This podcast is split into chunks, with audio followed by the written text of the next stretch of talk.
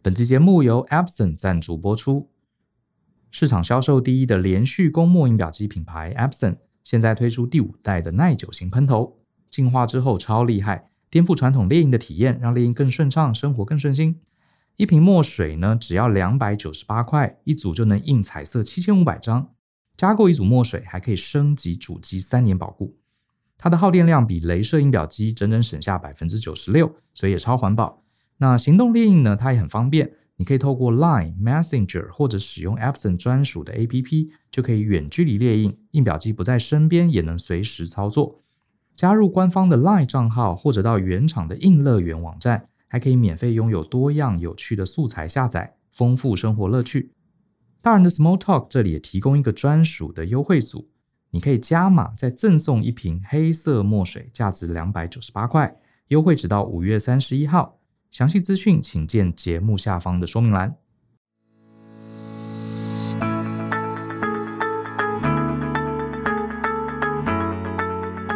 欢迎收听大人的 Small Talk，这是大人学的 Podcast 节目，我是 Brian 老师好，很高兴又跟大家见面。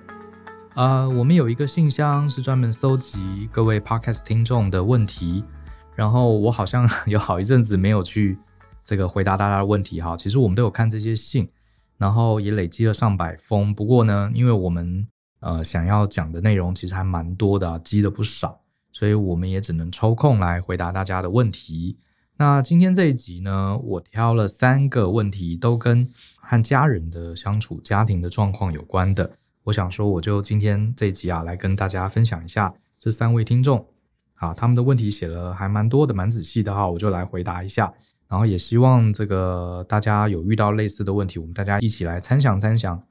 好，那第一封信来自于呃这位，他的署名叫我是正妹，他说呃，你看正妹的，我们先回答好不好？好。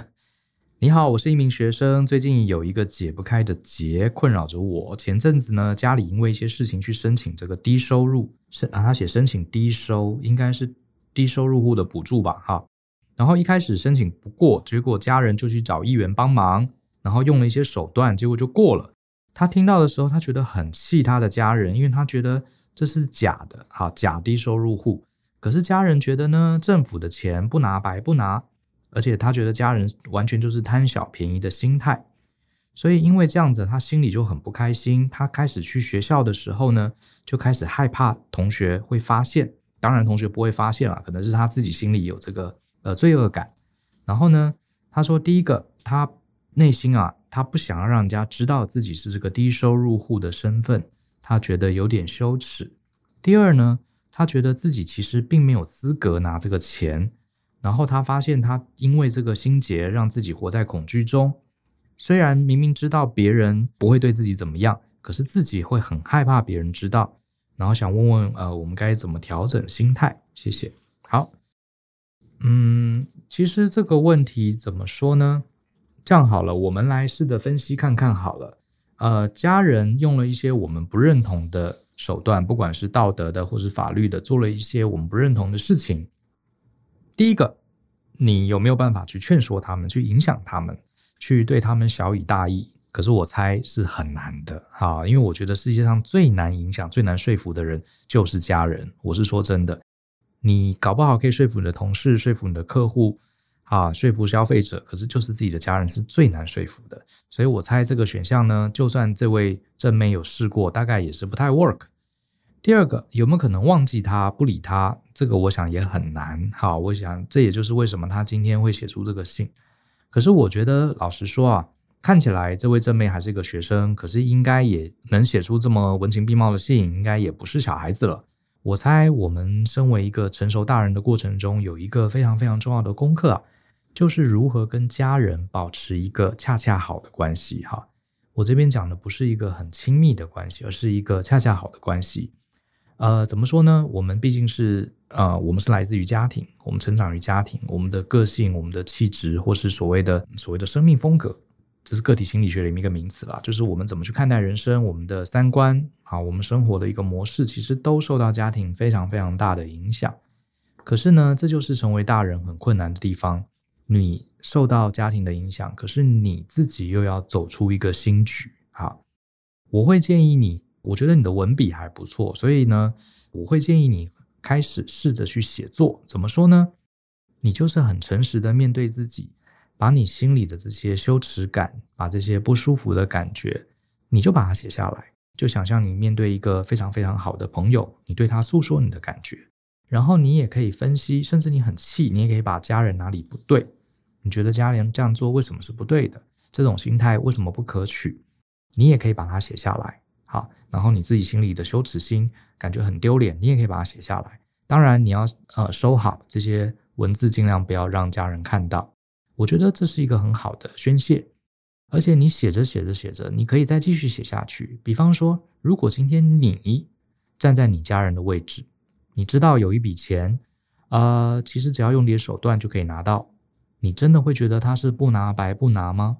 好，如果是你，你会怎么处理？因为你现在是学生，对不对？你可能呃还没有太大的经济压力，可是你的家人可能有比较大的经济压力，所以他们拿这笔钱，说不定确实他们也有他们的经济压力，对不对？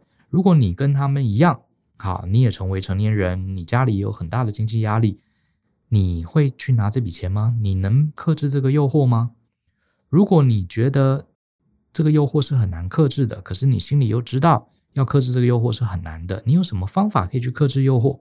啊，如果你是一个，如果你站在你父母的立场的话，再来换个角度想，今天你的父母拿了这个你觉得不该拿的钱，等于是。你会羞耻，羞耻心是来自于哪里？是因为觉得父母这样做不对，那你就要问自己，父母不对，为什么你会羞耻？对不对？因为如果你也是一个成熟的大人，你跟父母，父母做的所有的事情，并不代表这是你做的。好，所以你也可以去思考你自己想要成为一个什么样的人。好，也许你不能呃顺利的影响父母的行为，可是如果今天你遇到这样的状况，你会怎么做？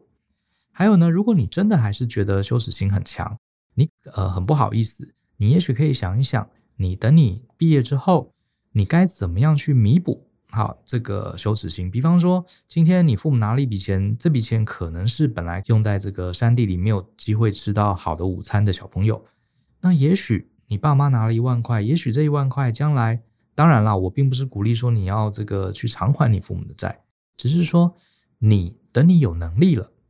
好，你要怎么去帮助别人？好，这也是一个我们成为成熟大人值得去思考的。那我觉得我给的建议啊，就是不要去压抑自己的感觉，好，也不要让自己的这个愤恨啊一直压抑在心中。然后呢，我会建议你写下来。如果你身边有一些你很可以信任的朋友，你就把呃不要去判断谁对谁错，你就把你心中的这个不好的感觉把它讲出来。好，我觉得这是我给你的建议。那另外，我也想提醒，这个世界上呢，呃，每个人，我相信他都是一个独立的个体。虽然我们是从家庭来的，可是你要相信你自己，哈，绝对可以走出你自己想要的样子，你绝对可以创造你自己的生命风格。你的父母他怎么做，那是他们的事情，并不能代表你就一定是他们这样的人。所以，呃，这是我给你的建议。那接下来就是你自己的功课了。如果你觉得他们这样不好，那等你长大成年之后，你又想成为一个什么样的人呢？我觉得这个才是最重要的。至于父母做了这些你不认同的事，带给你的羞耻心，我觉得这些反而可能不是重点。你应该把尽量把思想啊，这个往正向阳光一点去想，就是说他们这样做是不对，可是这是他们，好，这是他们。呃，我可能没有办法影响他们，那我自己呢？呃，我觉得去思考自己要成为什么样的人，其实非常非常重要。为什么呢？因为很多人很很有趣哈，有一句话是这样讲的：我们常常很痛恨父母的，或或者很痛恨家人的某些缺点。你痛恨久了，你不接纳他，最后你反而你就会变成你痛恨的样子。我是还蛮相信这一点的。也有一句话说：当我们看到别人身上有我们自己的缺点的时候，我们常常会特别讨厌。好。呃，当然我不是心理学家，可是我认为这真的就是人的天性，你一定要去接纳他。倒不是说你应该鼓励你父母去做这样的事情，而是这是你父母，父母本来就不是完美的人，他们也是人，他们也有七情六欲，他们也有自己的道德跟呃人格上的一些抉择。他们做的事情，也许你不能影响，可并不代表你也要一样做。所以我觉得，我不知道“接纳”这个字够不够精准哈。只是说我希望你不要去恨他们，不要去仇视他们，不要持续的让自己处在这个这个羞耻的纠结之中。你反而应该把心放在你自己身上，好，你想成为什么样的人，而不要一直把这个心情都转换成恨意，恨在他们身上。我觉得这个才是比较正向的，因为要相信你永远可以走出你自己。OK，好吧，这就是我的建议哈，多写一写。呃，多书写抒发自己的情绪，因为我觉得看你的文章，呃，你的信，我觉得你是会写的人，好，可以抒发一下，然后你也可以找呃信任的朋友聊一聊。更重要的是，呃，要把注意力放在自己身上，去思考你想要成为什么样的人。好，那第二封来信，我大概念一下。呃，这位他是署名是陈同学，他说：“大人学两位老师你好，我是一位物理系的研究生。”这两年总习惯在运动时候听大人学，那不光不光是单口是访谈，让我受益匪浅。虽然不是在社会上工作，但是分享了一些职场人际关系技巧，我也可以用在学术圈。OK，好，那接下来他讲到呃重点了哈。他说呢，他想问他跟他表弟有关的事情。他说他表弟在大学的时候就很热衷参加这个选股投资之类的社团，然后花了很多时间都在研究股市的技巧。那我本来还觉得他是个人兴趣，但大学毕业他服完兵役，却完全没有认真找工作。然后呢，呃，你的妈妈有跟他提醒哈，要有稳定的工作比较好，存了第一桶金再去投资比较好，才是正途。可是表弟听不进去。然后呢，外婆很宠他，因为他是长孙，所以就给了他一大笔钱让他去做投资，所以他也没什么生活压力。就这样子过去了两年，都还是没有找工作。然后比较让我困扰的是呢，表弟常常在家人的 LINE 群组。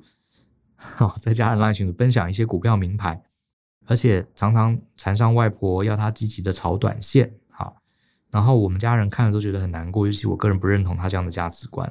我并不是一个羞于开口的人，过去也跟表弟提醒过，甚至口气有点重哈，要求他去想想看自己的职业规划。然后也同时也很气舅舅、舅妈还有外婆宠小孩，一方面也是担心他以后炒股失败的话会很凄惨，但表弟总是很灵活的闪躲问题。最后，家人都只是看他这样，自己心里难受，却不知道怎么说才会说得通。那请问大人学，不知道家里有这样一位近亲，常常让大家担心，有没有什么样的方法可以劝导他呢？好，陈同学，来，我觉得你真是一个非常好的人诶。嗯，我觉得是这样子哈，我觉得你可以试着放过你自己一马。怎么说呢？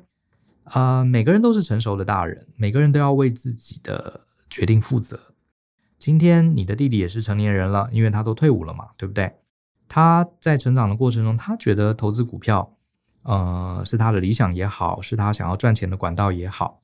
然后呢，他的舅舅，呃，他的爸爸，好，就是你的你的舅舅，呃，还有他的妈妈，还有外婆，大家都呃算是支持他这样做。那你又何必担心呢？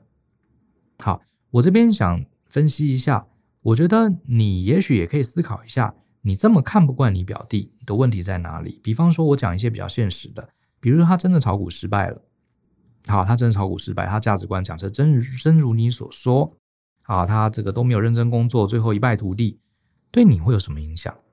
好，我觉得这是问题是你要思考的哦，对你会有什么影响？纯粹只是看不惯，还是说他会对你的这个实际的家里的资产的分配，或者是你觉得纯粹觉得？呃，你没有得到这样的宠爱，只有他得到这样的宠爱，你心里不是滋味，等等，这些是我乱猜的，好，纯粹是我乱猜的。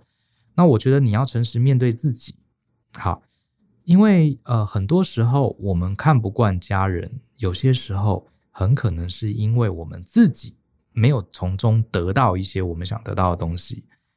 好，这是当然，我不是说你，我只是说这是在一般人的生活中很常见的状况。好。我觉得你为什么不能让他去，还有他的一家，虽然他们是你的近亲，可是为什么不能让他们一家去做出自己的抉择呢？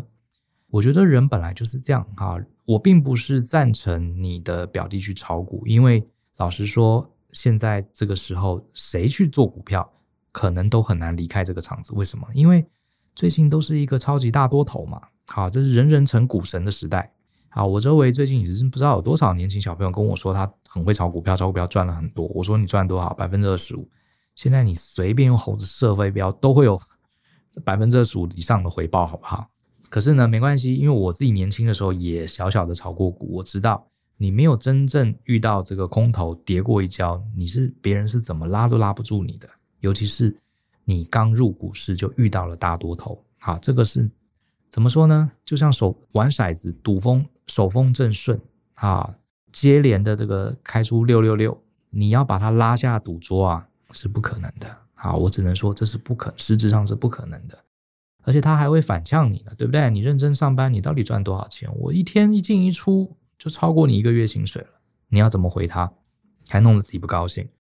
所以我是我的看法是这样子哈。第一个，呃，你唯一要做的是设定停损点，什么意思呢？就是呃风险控管。如果今天这个表弟他不光是投资股票，他还玩期货，他还开很大的杠杆，哦，这个确实有可能造成一家全部负债。那他们家负债会不会影响到你家？我讲的很现实的问题。你要切割出一个防火线，比方说，我可能就会跟舅舅跟舅妈说：“哎，这个表弟炒股票，他有没有在开杠杆？或者去跟表弟聊一聊，你有没有开杠杆？或者说你有没有在玩期货？因为这些都很可能造成倾家荡产啊。然后呢，也许你你也思考一下，舅舅、舅妈跟外婆他们的财务能力能不能有效的成为一个护城河，好，让这个表弟可以安全下庄，就算是遇到很大的风暴的时候。”如果是可以的，那其实你不用担心。为什么呢？很多时候啊，人生不用每一次决定都是对的。今天这个表弟他受到这个金钱的诱惑，诶，第一个他有可能真的是股神啊。好，巴菲特也几乎没有上过什么班呢，对不对？好，他也就是很年轻的时候就在炒股票。对，当然要成为世界上没有没有那么多，只有一个巴菲特。你表弟很低的几率会成为这样的股神，可是并不是代表几率是零，所以你让他去做，好。其实我觉得不跌跤他不知道嘛，而且说不定他这一两年没有找工作，他获得的启发，其实在未来是更大的。因为我觉得人生很长，我们有些时候看到现在的某人做的事情是不对的，方向不对，对，我们要劝。可是我觉得我的观念是有劝就可以了。好，你不用把它当成你自己的苦恼，不用把它当成你自己的信念，觉得你不非得让他悬崖勒马，你人生就很痛苦。最后人家没有痛苦，你自己的生活好痛苦，这不是有点本末倒置吗？好，我的看法是这样子吧。哈，那所以我会建议陈同学呢，我觉得你该做的是几件事情。第一个，确认一下，好，这个舅舅、舅妈、外婆他们在财务上大致上的状况有没有一个防火墙？因为是我的话，我第一个会确定他们会不会将整个经济垮。全家垮掉，最后要跟我的爸爸妈妈借钱，那这个问题就变成是我的问题了，我就会努力的去设这个防堵墙。好，那第二个，我觉得呢，你也不要再去，你已经劝过，你已经做适当的警告了，哈，呃，有稍微提过就可以了，你不用再去破坏你跟舅舅、舅妈、表弟、外婆之间的关系，最后他们搞不好全部围起来，觉得你才是那个最有毛病的人，最有毛病的人变得不是你的表弟了。好，因为表而且说的是表弟最近搞不好还有赚钱，还买礼物给外婆，最后是你是最讨厌的人，你是大家敌人。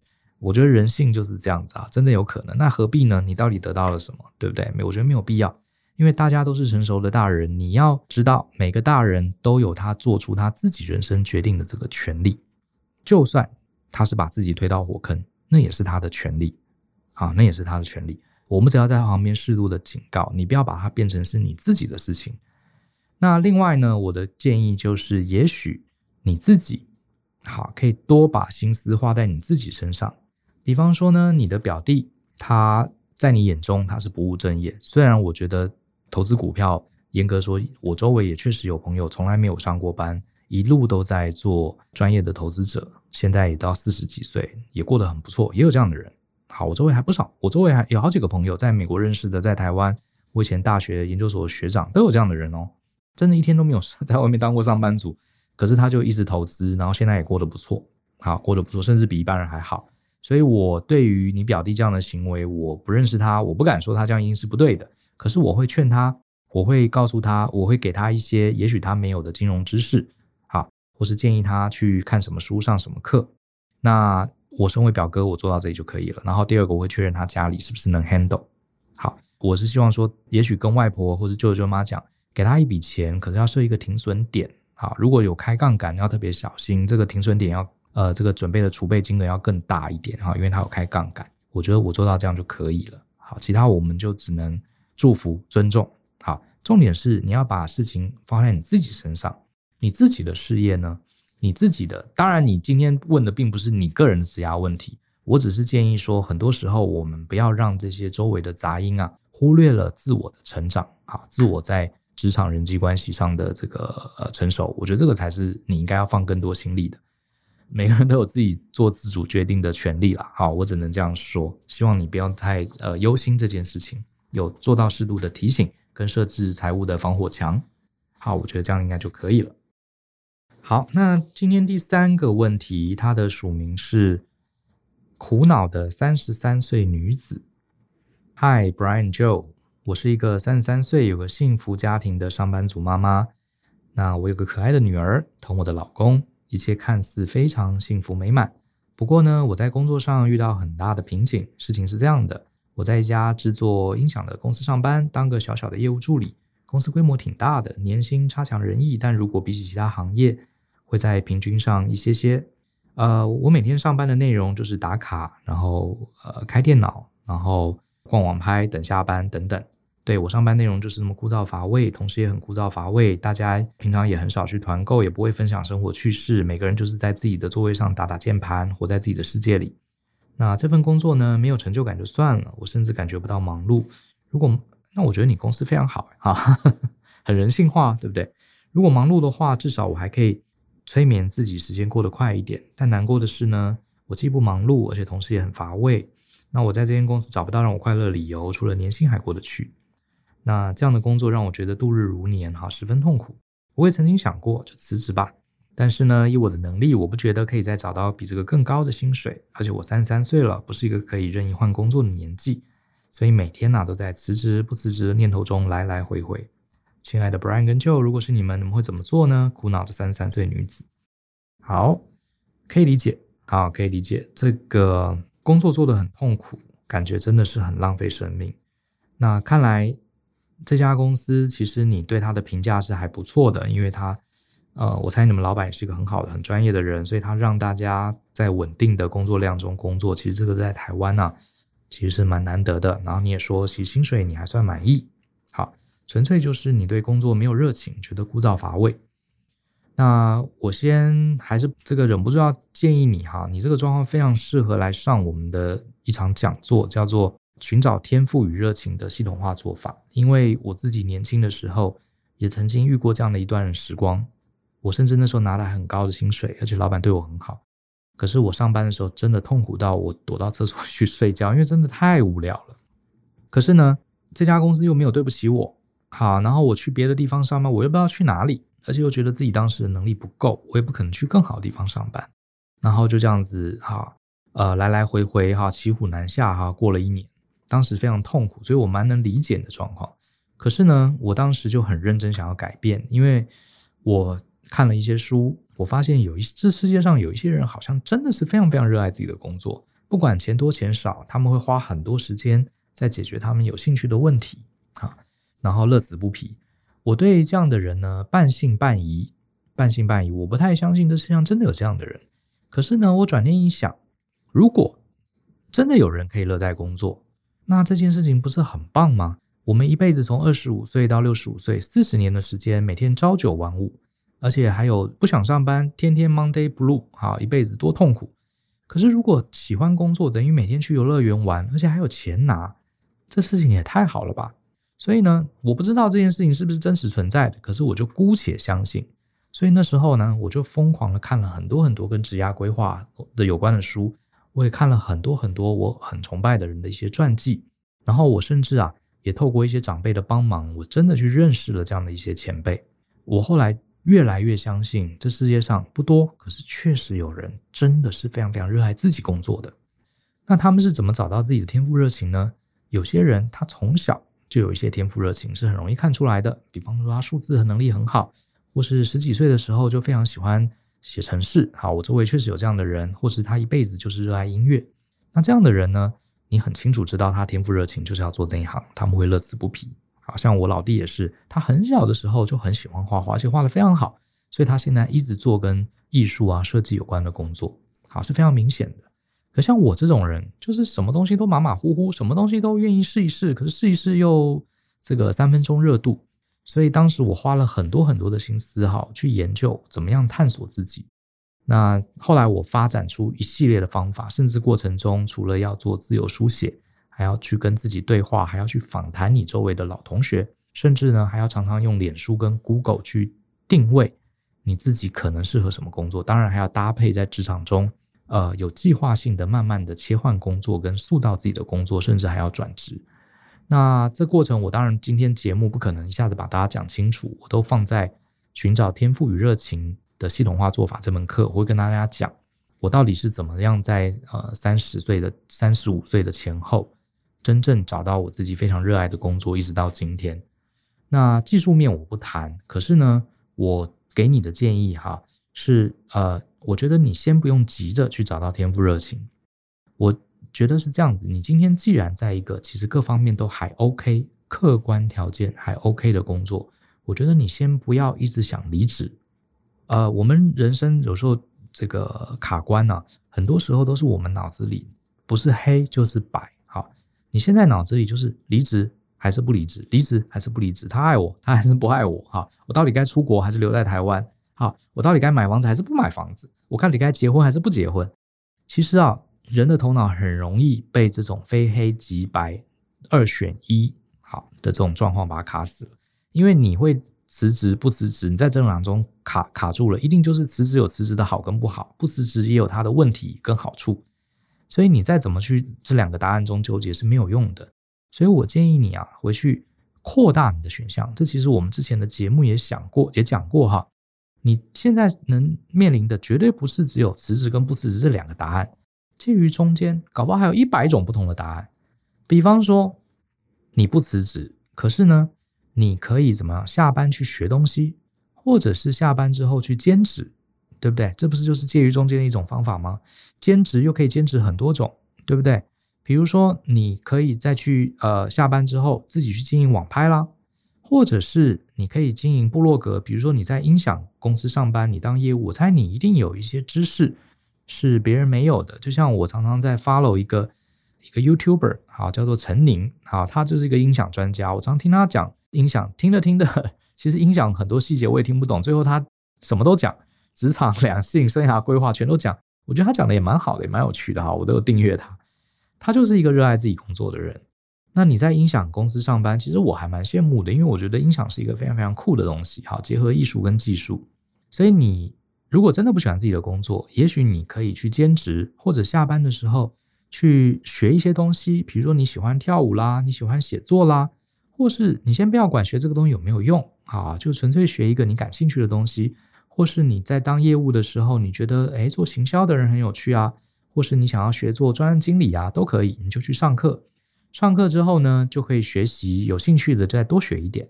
好，就是这样子，让安排一下下班的时间。当然我知道你可能要照顾女儿，可是我觉得你应该还是可以抽点空出来，就算没办法下班去，你也可以买一些书来看。啊，这是或是线上课程，其实都很方便啊，只要挤出时间就可以了。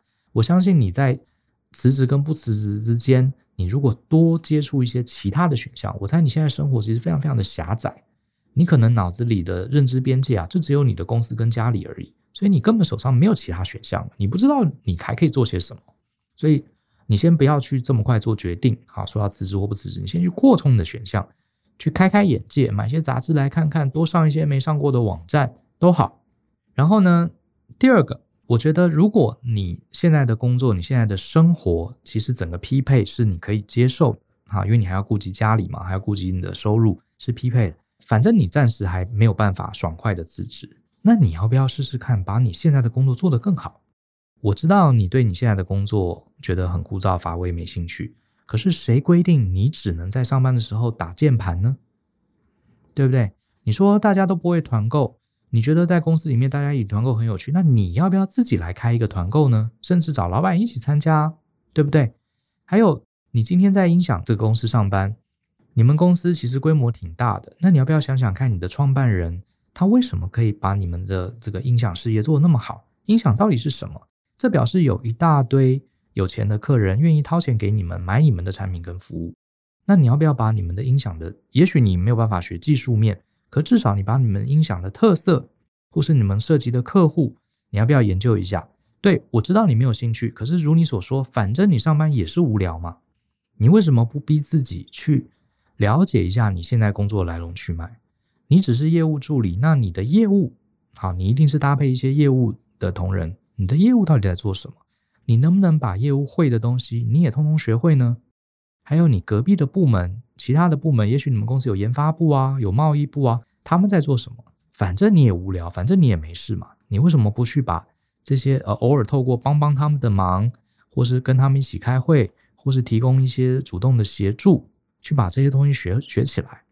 因为说不定你的兴趣啊，根本不在远在天边，搞不好就在你的脚边。说不定你深入之后呢，诶，你会发现音响是一个完全不同的世界，是一个宇宙，而且你就在已经在这个宇宙边缘了。当然不一定会那么 lucky，可是我觉得，既然你在音响公司，你为什么不去研究看看呢？你想想看哦，也许过了一两年，有一天你终于某种原因离开了现在的公司，你到了一家新的公司去上班，结果新公司的人呢，在 interview 的时候或者跟你聊天的时候问说，诶，那个三十三岁女子，你之前在哪里上班啊？你说我在音响公司哦，真的，你在音响公司啊？然后他就开始问你一堆音响的问题，结果你什么都不知道。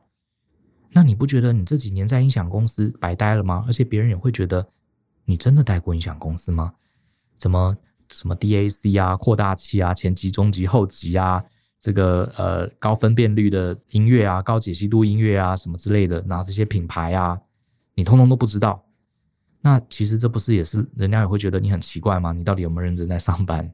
所以我觉得有些时候啊，遇到难题不用想太多。当然，我蛮鼓励你哈，抽空来上我们的寻找天赋与热情的系统化做法，那是一个比较治本的方法。可是呢，我觉得你现在马上就可以做的事情，就是去了解你现在的公司到底在做什么。你能不能把你公司的音响产品型号通通搞清楚，而且它的特色在哪里？它跟其他的你们的竞争对手比起来，你们公司厉害的地方在哪里？为什么你们可以成为一个这么大的公司？好，甚至你为什么不考虑你可以成为业务呢？我知道你没有兴趣，好，我都知道。反正你每天都要来上班，人的大脑其实是有无限的潜能。与其你放在那边呆坐发呆，为什么不去学一些东西？虽然可能没用，虽然你没兴趣，可是总比荒废在那里好。因为当你去学了，你去了解了很多事情，说不定你会看到里面的另外一片世界。我猜可能很多人都觉得，呃，有些事情莫名其妙，我没兴趣。我举个例子好了，像我之前有一集不是谈到手表吗？我之前就很不懂，为什么有人要花几百万去买一只手表，而且这个手表是机械表，还要手上链，还不准，而且呢还是单功能的穿戴装置，连个日期都没有。我为什么不买个 iPhone，买个 Apple Watch，比它便宜多了，且什么功能都有？我就不懂，我就觉得那些人很笨、很蠢、很白痴、很浪费钱。结果呢，后来因为因缘际会，我算是半只脚踏入手表的领域。我慢慢的做，我一开始也没什么兴趣，我就是好奇，怎么会有人搞这个东西？那太太无聊了，哈。就当我花时间去了解、去看了之后，我才终于体会，哇，原来这些人他不是笨蛋，是他们看到了我们没有看到了一个微小的风景跟世界。而且这里面的历史沿革，甚至还牵涉到二次世界大战东德西德的分裂，都跟制表工业有关哦。跟这个日本石英表的崛起，哎呀，今天不是谈手表，你看我一讲 又讲太多。我也是进进入了之后，study 了一些东西，我才突然觉得，哇，这是一个很庞大又很美丽的世界。当然，你说搞懂钟表对我的人生、对我的顾问事业、对我的教育事业有帮助吗？当然是没什么帮助。哎，可是人生有些时候不要光谈有没有用嘛，对不对？我们了解了世界，我们同时也就了解了为什么有人喜欢这个领域。相对的，未来你跟你的客户、跟你的公司内部的同仁在聊天的时候，他们发现，哎，你对这个音响也很到位哦，你也懂哦，你搞不好人际关系反而又更好。好，所以总而言之，我可以理解你的现在的痛苦。可是既然你还没有。长时间来看，你可能真的要慢慢找到天赋热情，所以我建议你来上我的课，我会教你一系列方法。可是短期我会建议你先不要动，先好好享受你这间很好的公司，然后你更深层的去研究，把你周围这个上级、下级、左右部门他们在做什么，通通都了解，把你们公司所有的产品型号搞清楚，它中间的差别，了解你们客户为什么喜欢买你家产品，通通搞懂。